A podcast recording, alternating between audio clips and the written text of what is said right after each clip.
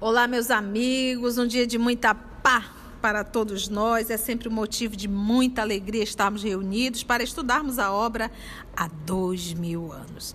E hoje nós vamos iniciar um novo capítulo, capítulo 7, intitulado Teias do Infortúnio. Hoje é exatamente 19 de julho de 2021. Vamos envolver o nosso irmão Augusto, que irá fazer a nossa prece de abertura, a nossa prece, e logo depois a nossa irmã Aramita irá fazer uma rápida recapitulação do nosso último capítulo, né?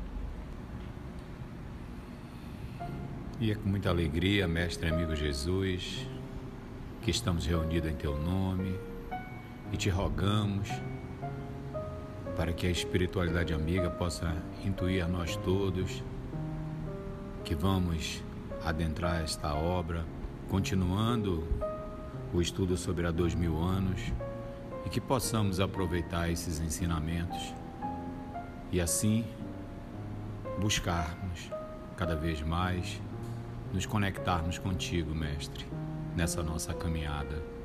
Obrigado e fica conosco hoje e sempre, que assim seja. No capítulo passado, nós vimos o sacrifício dos primeiros cristãos no ano de 58. Vimos ainda Lívia no mundo espiritual, cerca de 200 que foram sacrificados no circo romano, que ouviram uma palestra de Jesus. E no final dessa palestra, depois de um tempo de refazimento, foram se encaminhando para esferas superiores pela uma entidade angelical. E Lívia pediu desse, dessa entidade que ela queria voltar para é, acompanhar o Públio Lentos, a alma de sua alma. E ela volta com Simeão e encontra Públio ajoelhado no crucifixo que ela deixou, e isso lhe dá uma alegria. Então é nessa parte que nós terminamos. Então vamos lá. Teias do infortúnio. Está aqui ao nosso lado Aramita, que fez a prece, nossa querida amiga Carla, que irá fazer a voz da Flávia, o nosso querido irmão Augusto, que irá fazer a voz do Plínio, e o nosso querido irmão Tarciso, que irá fazer a voz do André de Giores. André de Giores. Parecia que o ano 58 estava destinado a assinalar os mais penosos incidentes para a vida do senador Lentulus e da sua família.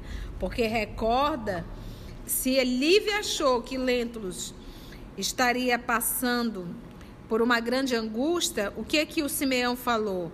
Públio Lentulus não está longe da sua mais angustiosa aprovação na atual existência. Então, vamos lá para a vida do senador Lentulus e a de sua família. A morte de Calpurnia e o falecimento inesperado de Lívia, dolorosos acontecimentos que impuseram à casa um luto permanente. Obrigaram Plínio Severus a conchegar-se um pouco mais ao ambiente doméstico, onde instituíra uma trégua aos seus desatinos de homem ainda novo para viver em relativa calma ao lado da esposa. Aurélia, quem lembra de Aurélia, Aramita? Aurélia é a, é a filha de Fúvia, que é apaixonada pelo Plínio. É, olha só a Aurélia. Aurélia, contudo, na violência de suas pretensões, olha como é, mano, violência de suas pretensões, não descansava conseguindo introduzir uma serva astuta junto de Flávia, de conformidade com o antigo projeto da sua mentalidade doentia, iniciou a sinistra execução de um plano diabólico, no sentido de envenenar vagarosamente a rival retraída e desditosa. A princípio, Observou a filha do senador que lhe surgiam algumas erupções cutâneas que, Consideradas de só menos importância, foram tratadas tão somente a pasta de miolo de pão misturado ao leite de jumenta, medicamento havido na época como específico dos mais eficazes para a conservação da pele. Lá vai você pegar o miolo do pão, o leite da jumenta e fazer uma papadinha. Não vá fazer isso. Aqui nós estamos no primeiro século do cristianismo. Então, olha só o que, que ela fez. A Aurélia inseriu no lar de Flávia uma funcionária, uma serva, que está devagarinho envenenando a Flávia. Ela teve ali umas erupções cutâneas. O que, que é isso, enfermeira? É um, umas feridinhas na pele. A esposa de Plínio, todavia, queixava-se incessantemente de fraqueza geral, apresentando o mais profundo desânimo. Quanto a Plínio, o retorno à normalidade da vida pública e entregar-se de novo ao violento amor de Aurélia foi questão de poucos dias, regressando à vida espetaculosa com a amante e agora com a situação sentimental muito agravada pelas caluniosas denúncias de Saul acerca das relações afetuosas de Agripa com a esposa. Quem era Saul de Gioras? O filho de André de Gioras, que foi, foi primeiro como escravo na casa de Plínio e de Agripa, e depois como companheiro e, e liberto, foi como amigo. Só que ele é apaixonado pela esposa de Plínio a Flávia. E é um espírito um espírito ciumento e possessivo e ele tá botando para cima.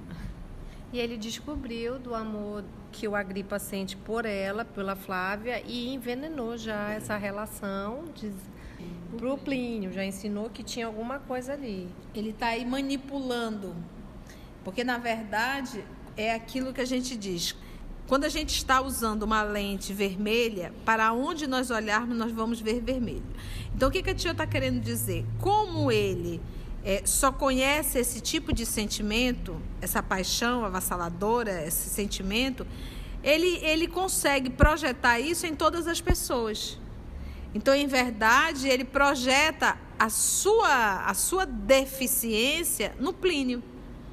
O Agripa até ama verdadeiramente a Flávia, mas ele conseguiu sublimar esse sentimento, enquanto Geórias não, que é o Saul. O, o Saul de Geórias contratou os serviços do Araxes, não esqueçamos. Sim, não vamos esquecer disso. Pagou uma boa grana, né? Tá pagando. E quem é Araxes, Mita? Araxes é um médium que faz as poções, as coisas, e ele diz feiticeiro, feiticeiro, mas é um médium que tem, entra em contato com o mundo espiritual.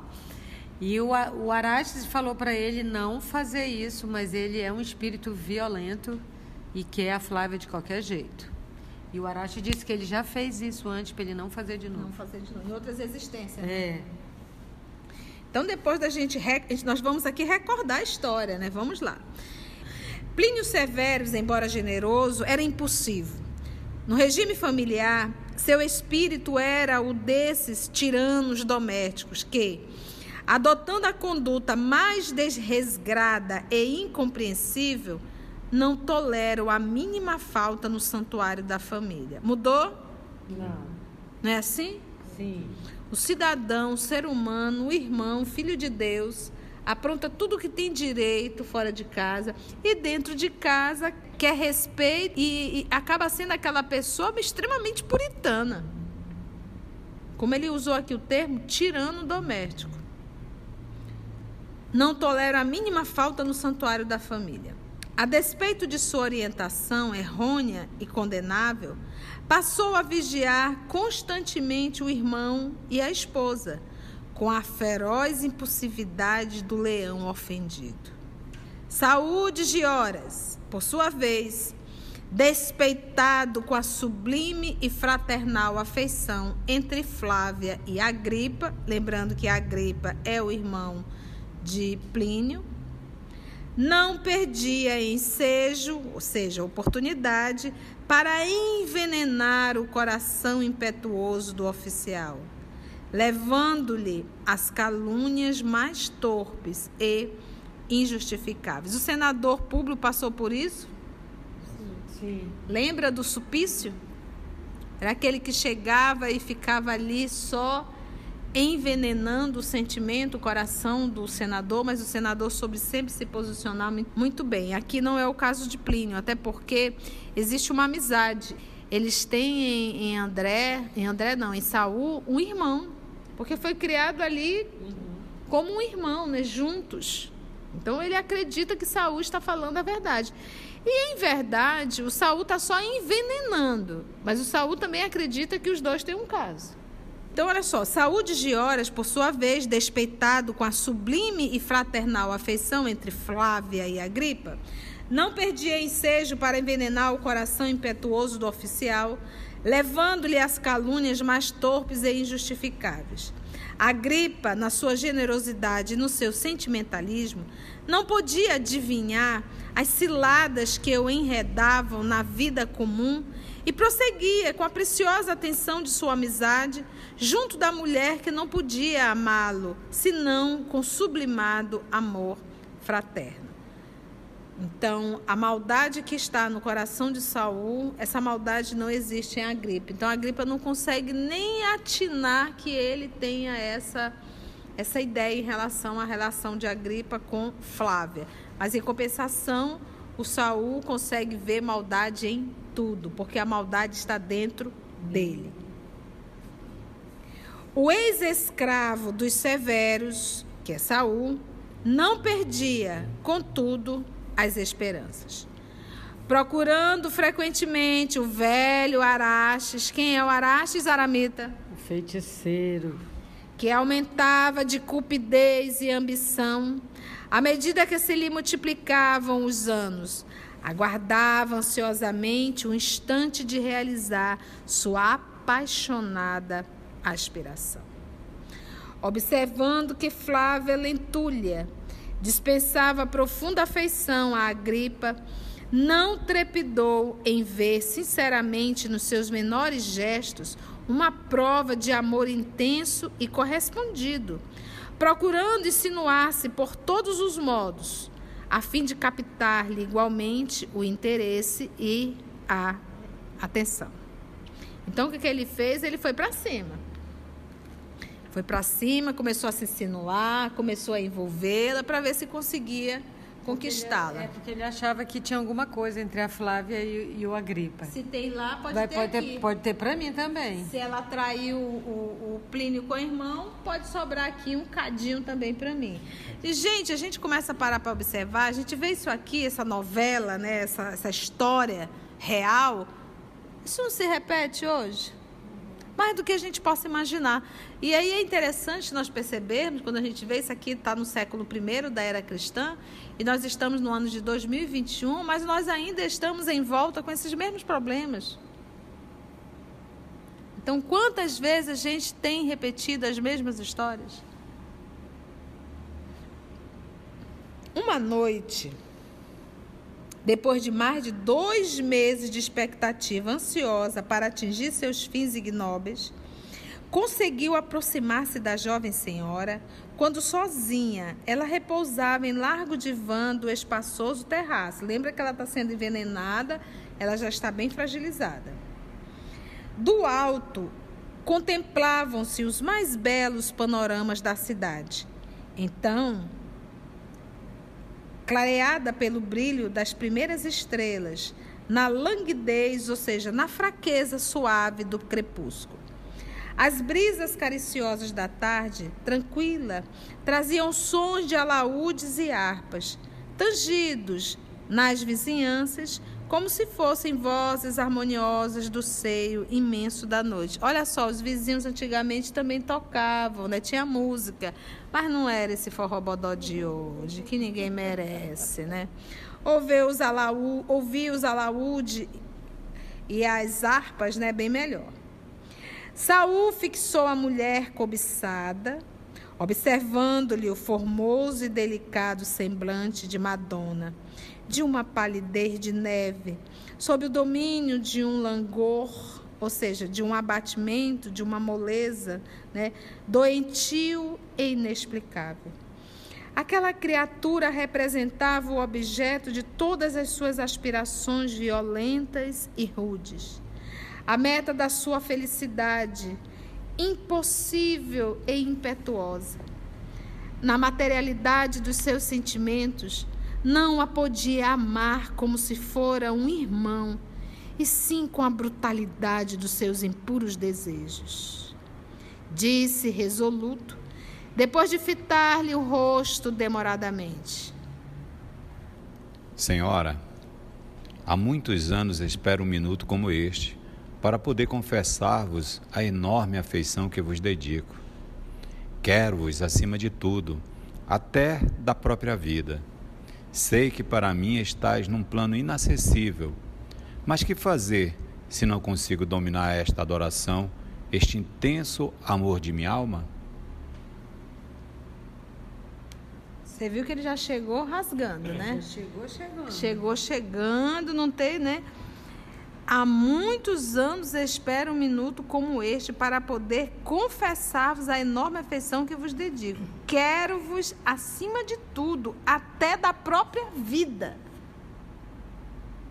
Meus irmãos, é impossível um amor verdadeiro querendo que o outro se complique com outro alguém. Porque aqui, para que esse amor se realize, é necessário que ela venha atrair o esposo ou até mesmo ab abandonar esse casamento. Então, para para pensar: que amor é esse? De que amor nós estamos falando?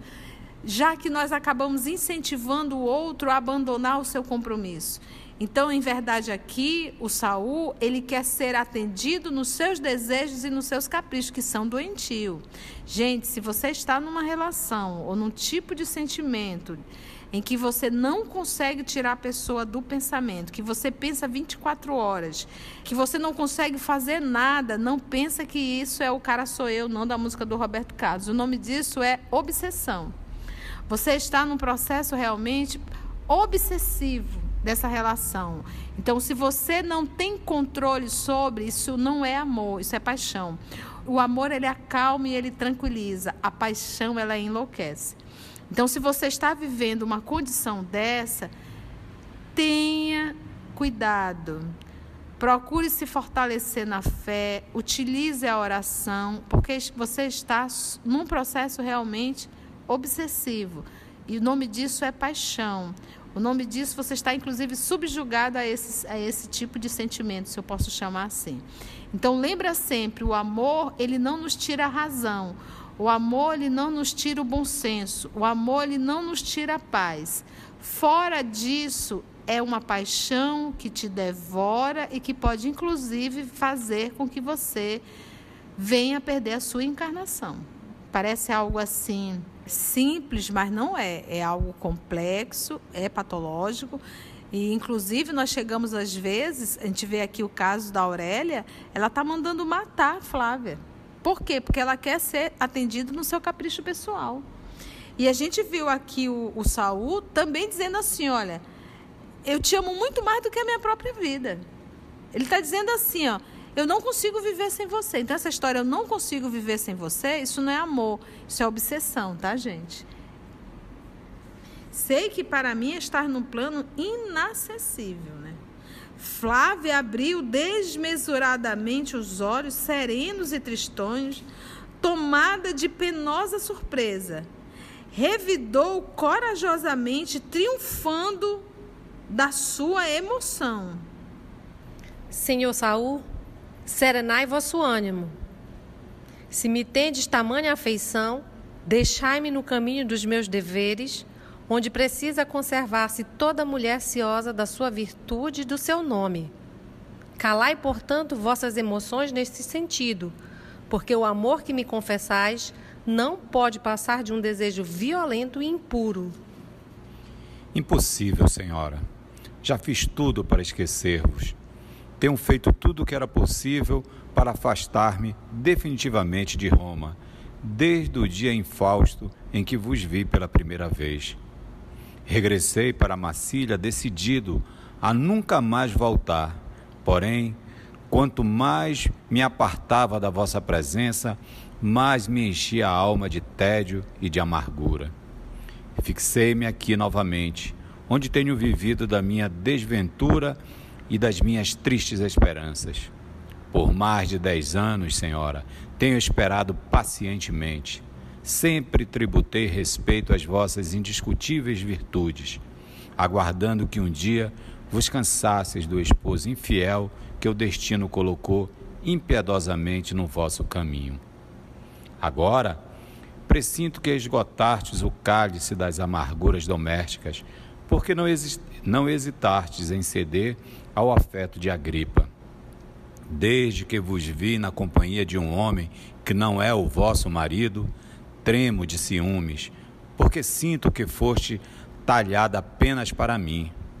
Ardo em zelos, Senhora, e todas as noites sonho intensamente com os vossos carinhos e com a doce ternura de vossas palavras, que me enchem a alma toda, como se de vós tão somente dependesse toda a felicidade da minha vida. Atendei aos apelos da minha afeição interminável. Não me façais esperar mais tempo, porque eu poderia morrer. Meus amigos, vocês conseguiram acompanhar a, a, a, linha de raciocínio, o sentimento doentio de saúde de horas. Presta atenção. Qualquer semelhança aí contigo já te dá dica.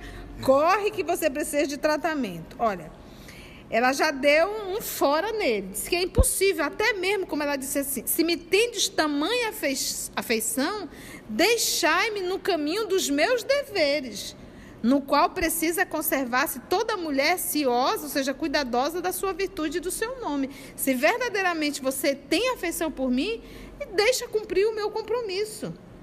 A primeira chamada que ela dá. Aí ele diz: impossível, senhora. Olha só a linha de raciocínio desse cidadão. Porque uma das características da obsessão é a monoideia. Já fiz tudo para esquecer-vos. Aí vai dizer, mas tia, eles não têm. Então, olha só, você vê que é um sentimento muito forte. Que não é amor ainda, deveria ter sido sublimado, mas que ainda não sublimou, ainda é aquele desejo ardente. E novamente ele a encontra o quê? Casado. Isso aí é uma prova. É a prova. Que já lá atrás, já fizeram essa prova e tiraram um zero. E aqui ela está conseguindo, ela está realizando, ela está sendo fiel. Mas ele não conseguiu. Então, gente, às vezes a gente está repetindo a mesma história dois, três, quatro, cinco séculos toda vez que a gente encontra o fofo, ou toda vez que a gente reencontra a fofa, sai para pouco, né? Pipoco, seja lá o que for. E aí o que, que acontece? Vão repetir o mesmo erro. Então a tia tem falado muito isso, nós temos estudado no livro Vida e Sexo. Se encontrou o fofo comprometido, sai de ré, que isso é confusão. Se encontrou a fofa comprometida, sai de ré, que isso é confusão. E esse sai de ré, sai rápido. Porque você poderá perder a sua encarnação novamente. Se a ideia ficar permanente na tua, na tua cabeça, no teu pensamento, aquela ideia fixa, você não consegue pensar outra coisa, ora, peça força a Deus, nosso Pai que Ele vai te ajudar, porque você está vivendo uma prova, você está vivendo uma experiência que você já está revivendo e que, mesmo passando os séculos, você, ao encontrar aquela pessoa, volta a sentir todo aquela, aquele sentimento, toda aquela paixão. Então, olha só, tenho feito tudo o que era possível para afastar-me definitivamente de Roma, desde o dia infeliz em que vos vi pela primeira vez. Ele, ele coloca o dia infeliz. Regressei para a Massília, decidido a nunca mais voltar. Porém, quanto mais me apartava da vossa presença, mais se me enchia a alma de tédio e de amargura. Olha aí. Você vê paralela a isso o Agripa, Agripa que conseguiu sublimar. Flávia Lentulha ouvia-o agora entre surpreendida e aterrada quis levantar-se, mas faltou-lhe o ânimo preciso. Mesmo assim, teve a coragem necessária para responder-lhe, porque ele insinuou que ela está tendo um caso. Insinuou não, ele afirmou. Enganai-vos. Entre mim e a gripa existe apenas uma afeição santificada e pura, de irmãos que se identificam nas provações e nas lutas da vida. Não aceito as vossas insinuações acrimoniosas à vida particular de meu marido, porque, tenha ele a conduta que lhe aprouver na existência, eu devo ser a sentinela do seu lar e a honra do seu nome. Se puderes compreender o respeito devido a uma mulher, retirai-vos daqui, porque os vossos propósitos de traição me causam a mais funda repugnância. Exclamou Saul com terrível tono. Deixar-vos? Nunca. Esperar tantos anos e nada conseguir? Nunca, nunca. Se puderdes compreender o respeito devido a uma mulher, retirai-vos daqui, porque os vossos propósitos de traição me causam a mais profunda repugnância. E olha aí a ação obsessiva: deixar-vos? Nunca. Esperar tantos anos e nada conseguir? Nunca, nunca.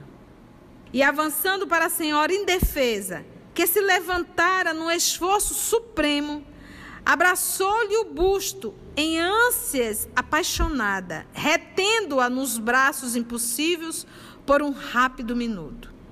Saul, todavia, na sua excitação e terrível impulsividade, não teve ânimo para resistir à força sobre-humana com que a pobre senhora se defendeu naquele transe penoso para sua alma sensível. E perdeu a presa que se lhe escapou inopinadamente das mãos criminosas, rapidamente, descendo imediatamente aos seus aposentos, onde se recolheu, chorando as lágrimas da sua dignidade ofendida, mas evitando qualquer nota escandalosa sobre o incidente. Porque realmente é uma ofensa para a mulher. Né? Mulher casada, a pessoa não respeitar, né? Só no dia seguinte, à noite, Plínio Severus regressou à casa, encontrando a esposa desalentada e abatida. E era até mesmo a conduta dela realmente, a, a conduta de, de se submeter àquela condição, mas de fazer a sua parte respeitando lar. Então parece assim que ela é um pouco tola, parece assim que ela é, ela, sei lá, poderia fazer de outro jeito, mas meus irmãos, ela está escolhendo o caminho mais certo. Porque quem está arrumando encrenca não é ela, é o Plínio. Vamos ver aqui. Censurando-lhe a ausência na intimidade conjugal, o esposo infiel respondeu-lhe secamente: mais uma cena de ciúmes? Bem sabes que isso é inútil. Esclareceu Flávia entre lágrimas. Plínio, meu querido, não se trata de ciúme, mas da, da justa defesa de nossa casa. E, em rápidas palavras, a desventurada criatura o pôs ao corrente de todos os fatos. Todavia, o oficial esboçou um sorriso de incredulidade, acentuando com certa indiferença. Se esta longa história é mais um artifício de mulher ciumenta para me reter na monotonia do ambiente doméstico, todo esforço é dispensável, porque Saul é o meu melhor amigo. Ainda ontem, quando me encontrava em sérias aperturas financeiras, para resgatar algumas dívidas, foi ele que me emprestou 800 mil sestércios. Seria melhor, portanto, que prezasses mais alta honra do nosso nome, abandonando as tuas relações com a gripa, já excessivamente comentadas, para que eu alimente qualquer dúvida. Você vê então a frieza de Plínio. E ele afirma que ela está tendo um caso com o irmão. E assim falando, retirava-se novamente para os prazeres da vida noturna. enquanto a consorte sofria, em silêncio, o seu inominável martírio moral, sentindo-se abandonada e incompreendida, sem qualquer esperança. Então, lembra lá atrás a gente dizia: por que, que a Lívia não fala? Por que, que a Lívia não fala? E aqui a gente tem a Flavinha que falou, e o cidadão achou que ela estava inventando tudo porque estava querendo provocar ciúmes. Alguns dias correram lentos, amargos e dolorosos.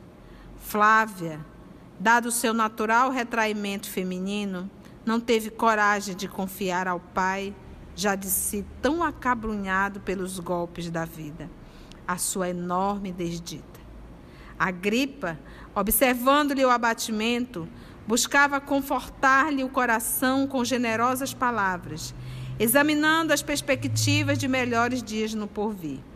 A pobre senhora, todavia, definhava a olhos vistos, sob o domínio das moléstias inexplicáveis que lhe dominavam os centros de força e sob a tortura íntima dos seus penosos segredos. Saúde de horas, como se tivesse todos os seus instintos assulados por aquele minuto em que tivera entre os braços impetuosos a mulher dos seus desejos impulsivos, jurava intimamente possuí-la a qualquer preço, enchendo-se dos mais terríveis propósitos de vingança contra o filho mais velho de Flamínio. Foi assim que continuou a frequentar o palácio do Aventino, tomado das intenções mais sinistras. Respeitando as antigas tradições da família Severos, que sempre fizera questão de proporcionar àquele liberto um perfeito tratamento de amigo íntimo, Públio Lentulus, embora a pouca simpatia que lhe inspirava, concedia-lhe o máximo de liberdade na sua residência, sem de leve suspeitar dos seus propósitos condenáveis. Agora, Saul não buscava a intimidade da família, nem procurava avistar-se, de modo algum, com a esposa de Plínio ou com o pai conservando-se na companhia dos servos da casa ou permanecendo nos aposentos particulares de Agripa ou do irmão, que nunca lhe haviam negado a mais sincera confiança. Da sua permanência nas sombras, todavia, procurava observar os mínimos gestos do irmão mais velho de Plínio, que, atendendo à situação de abatimento de Flávia Lentulha, se conservava horas a fio muitas vezes em companhia do velho senador, nos seus apartamentos privados, ora prolongando as suas tristes esperanças no futuro, com a possível compreensão do irmão, ora dando-lhe a conhecer os versos mais admirados da cidade, comentando-se fraternalmente as bagatelas encantadoras da vida social. Bagatelas aí, gente, de pouco valor. Diariamente, contudo, Sicofanta, Saul, procurava o marido de Flávia. Sicofanta, gente, nota da editora. Mentiroso. É o mentiroso. Aquele que delata ou presta informações falsas, acusador. Saul procurava o marido de Flávia para colocá-lo ao corrente de fatos injustificáveis e inverossímeis a respeito da vida íntima de sua mulher. Gente, inverossímeis, ou seja, que não parece verdadeiro, que não é verdadeiro. Plínio Severo dava todo o crédito irracional do, falso, do falso amigo, afervorando cada vez mais sua dedicação a Aurélia, que lhe empolgava o coração, assediado e enseguecido pelas mais torpes tentações da vida material. Envenenado pelas intrigas criminosas e reiteradas de Saul, licenciara-se o oficial, de modo a realizar uma viagem às galhas com a amante, por satisfazer-lhe caprichosos desejos há muito manifestados. Cenas do próximo capítulo. E assim, meus amigos, agradecemos a Deus, nosso Pai, por essa oportunidade de estudo, o amparo da espiritualidade amiga em preparar esse ambiente, que nós possamos refletir nessas nossas fragilidades quando se fala de relação. Um grande abraço da família EOS Manaus, um abraço da tia e que Deus, nosso Pai, possa nos abençoar sempre.